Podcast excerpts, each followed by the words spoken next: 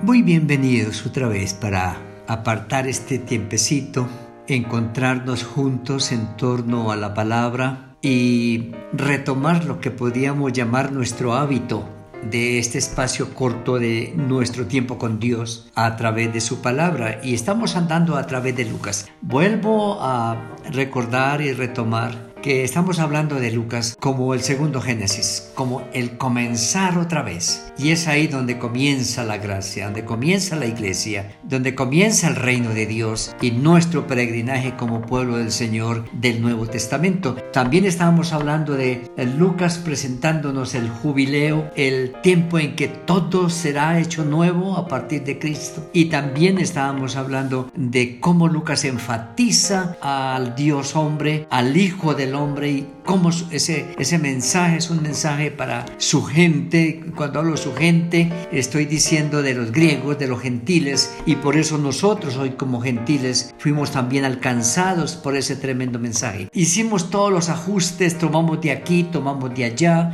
ah, tratamos de tomar textos de adelante para organizar de alguna manera nuestra introducción para poder despegar. Por eso hablamos de la introducción en el capítulo 1, hablamos del milagro del Espíritu de Dios moviéndose de una manera extraordinaria para el milagro del nacimiento de Juan el Bautista y lo que llamamos como la visitación, la visita del ángel a María diciéndole todo lo que el Espíritu Santo iba a hacer en ella. En ese capítulo cerrábamos con la profecía de Zacarías, la dinámica del mensaje que Zacarías ahora tiene para su pueblo. Ahora el servicio en el ministerio es un servicio renovado, es un servicio de autoridad moral porque puede hablar del Señor en la certeza de lo que Él es por lo que ha hecho con su vida, con su esposa y con su familia. Y seguimos hablando del, del eh, quehacer del Dios hombre y nos ubica otra vez a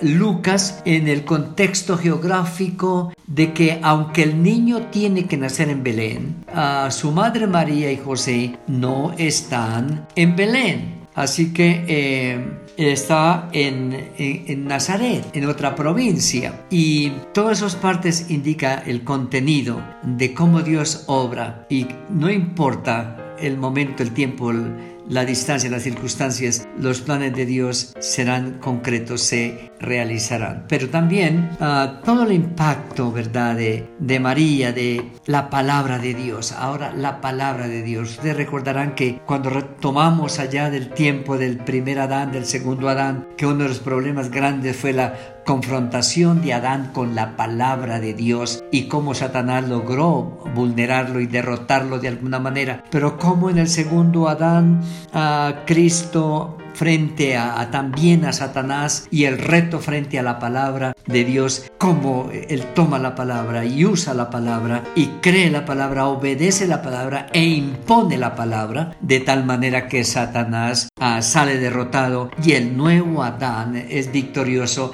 es apto y está listo para comenzar la redención de toda la nueva descendencia a partir de este nuestro nuevo Adán. Y luego, en ese quehacer nos encontramos ya en el, en el capítulo 2 otra vez, para que no quede lo mínimo de duda, en el sentido de que es un, un hecho real, el Dios histórico, el Mesías humano e histórico que irrumpe en el tiempo y en la historia en un momento determinado y nos ubica en ese contexto del imperio romano y nos ubica en cómo Palestina está bajo el sometimiento del imperio y algunos gobernantes eh, tienen asignación de gobernar ciertas provincias. Pero, ah, como decíamos, María recibe la anunciación, la visita allá en, en Nazaret, en la provincia de Galilea. El tiempo va pasando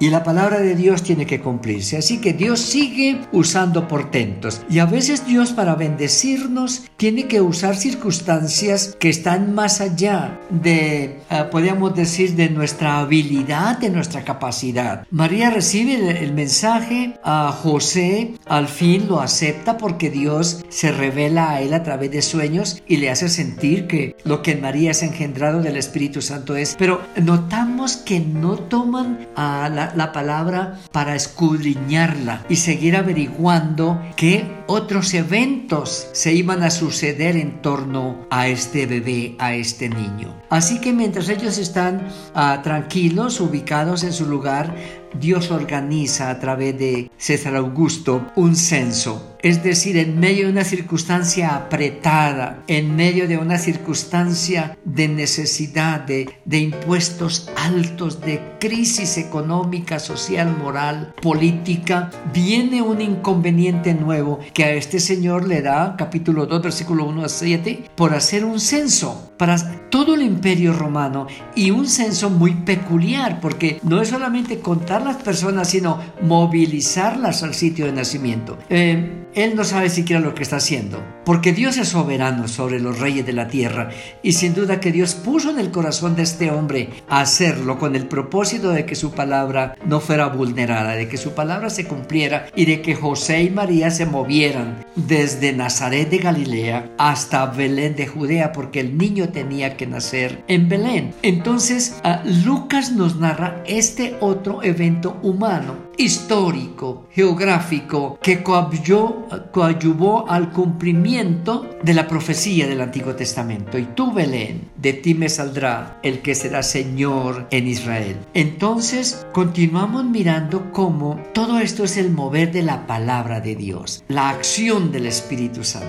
Y de muchas maneras la palabra se está cumpliendo. El Espíritu Santo vendrá sobre ti. Ya, así fue. Ustedes tienen que moverse para ir a Belén. Es palabra de Dios y se tiene que cumplir. Y es lo mismo que en el primer Génesis. Y dijo Dios, y Dios dijo, y lo que Dios dijo, así será. Y Dios sigue diciendo y lo que Él sigue diciendo se cumplirá. Y aquí vemos entre líneas todo el decir de Dios a través de los ángeles, a través de el ángel Gabriel, a través del Espíritu Santo, a través del profeta Zacarías, a través de María en su canción, a través de Elizabeth, todo eso es palabra de Dios que fluye en todo ese contexto, pero están moviéndolos en que pongan atención a la palabra de Dios, porque la palabra de Dios tiene su cumplimiento y ahora es el momento para que ustedes empiecen a darse cuenta de cómo Dios está obrando y de qué manera lo hace. Hoy nosotros somos los llamados para mirar cuánta palabra de Dios tenemos en nuestra mente y en nuestro corazón, cuánta sabemos, pero qué tanto la tomamos para discernirla, para estudiarla y conocer los tiempos en que nos toca vivir, tiempos tan complicados en los que Dios tiene mucho, en lo que Dios tiene todo que decirnos, pero a veces nosotros no tomamos la decisión de escudriñar, de discernir para entender lo que Dios nos está diciendo en medio de estos tiempos tan complicados. Continuaremos con este nuestro tema, pero quiero al Señor que en este día reflexionemos un poco para a la luz de la palabra de Dios mirar los eventos de nuestro entorno y mirar y entender cómo Dios sigue obrando y cómo su palabra hoy se sigue cumpliendo.